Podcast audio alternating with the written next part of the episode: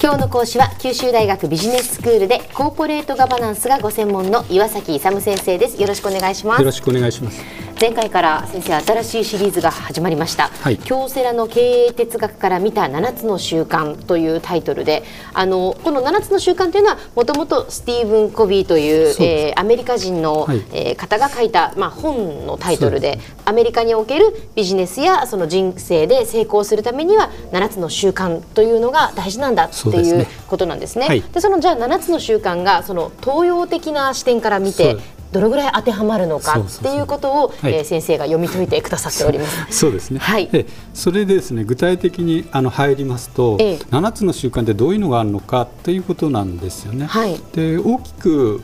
あの3つ3つ1つに分かれてるんですけど、うん、まずですね7つの習慣のうち3つが私的成功のためのあの3つの習慣私的成功、うん、はい、私的と公的、まあ、要するに個人的成功とですねあの社会的成功と考えておるんですけど、ええはい、で個人的な私的の成功のためにはですねまず主体性を発揮すると。いうことが重要なんです、主体性、主体主体的に何でもやると。いうことが第一、まあ、当然ですけどね、で第二っていうのは目的を持って始めると、はい、みんなあの受験とか祈って目的を持って始めますね、目的を持ってあと重要事項を優先する。これ当然なんですけど主体的に目的を持って重要事項を優先しながら人生を送っていくと、そうすると、まあ、私的には成功する。例えば受験とかいうところでですね、まあ、これが基礎的な条件であって、まあ、これをですね自立のパラダイムと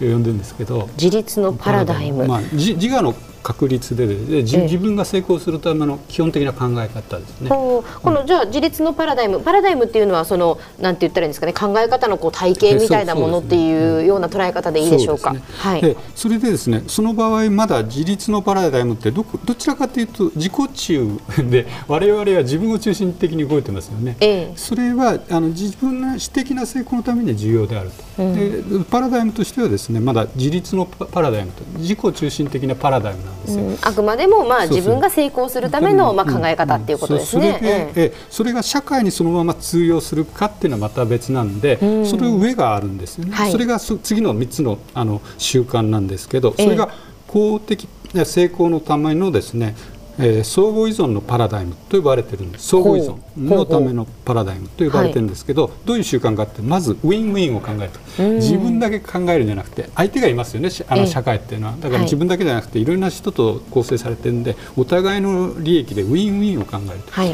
win lose じゃだめなんですよ。私が win してあなたが lose じゃ社会回っていかないし、はい、あなたが win で私が lose だと私回っていかないんでお互いのウィンウィンを考お互いにとっていいっていうことですね。それを常に考えると、公的成功する。もう一つがですね、あの普通だと理解しあのされるっていうのを優先しますよね。何かやるときなんで分かってくれないの、うん、理解してほしいって思いますもんね。相手に自分のことを。ええ、社会的にはですねまず相手のことを理解してから次に理解してもらう。だから他人優先なんですよ。これをやらないと社会では成功しないと。自己中じゃダメなんですね、ウィンウィン先ほどのウィンウィンも私だけ勝ってあなた lose じゃダメなんですよ。だからそれと同じようにあの感情移入っていう時も相手をよく理解してからですね理解されると。よく理解したんだから私も理解してやと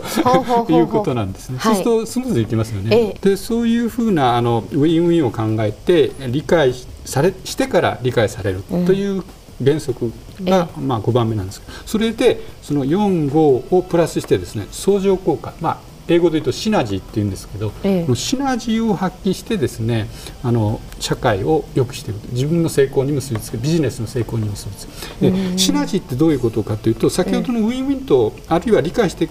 から理解されると全く同じなんですけども、うん、基本的にですねあるビジネスをやろうとすると A 案というのがあって、はい、例えばあの売り手と買い手だとするじゃないですか、えで売り手だとだから高く売りたいとい。うのがあるじゃないですか、はい、買い手だとできるだけ安く売りたい、はい、安く買いたい。買いたいって。でどちらか一方だけであのやっちゃうとですね、うん、あの普通あるですね二元論なんですよ、私が勝つかあなたが勝つか、うん、そうじゃなくてあのちょっと難しい言葉で言うと弁証法っていうのがあるんですけど正反合ってで正と反っていうのがあのあるものがあってそれに対抗するものが必ずあるんですよね、ええ、利害対立とかそういうの、はい、それをより一つ高いところで解決するんですよ、ね、だから相乗効果ってこことここが違ってると。で意見も対立してるんだけど、それをうまく調整していくとより高いところでですね、はい、解が見つかると。答えが見つかる。そういうところであのお互いの持ってるいいところをですね、こ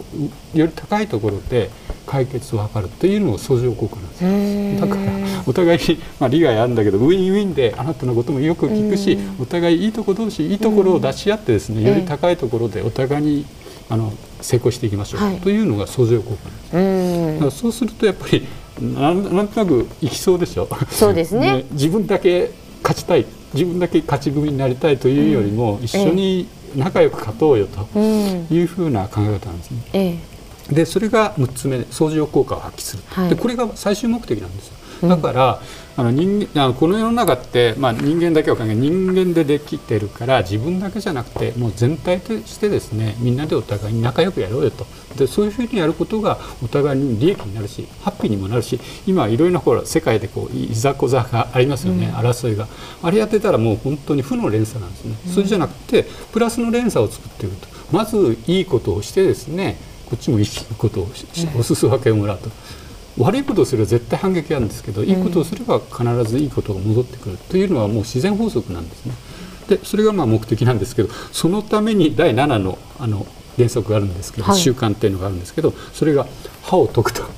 歯を研ぐ、歯を研ぐってのは自分自身を磨くということですね。自分自身があの信頼できるあるいは尊敬できる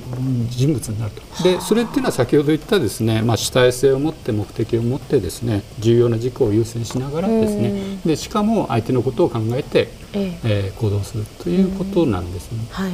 それが必要であるということなんですけども、これをやる時にですねいつもやっぱりあの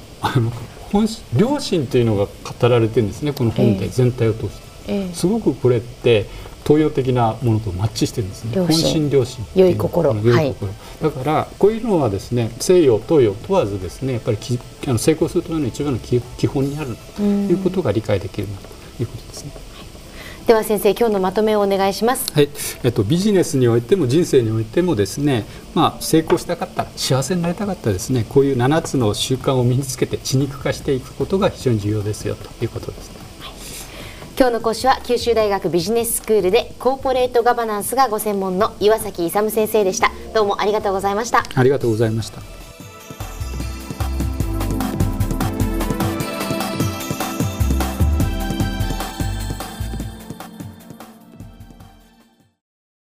続々ぐいぐいメラメラつながる。ゾワゾワハラハラメキメキつながるズキズキ。モワモワホカホカつながる。キリキリ。ザワザワキュンキュン。ガンガン。ワクワク。うずうず。ドキドキ。ルンルンバクバク。九州人のいろんな気持ちつなげます。九州から輝こう。キラキラつながる。キューティーネット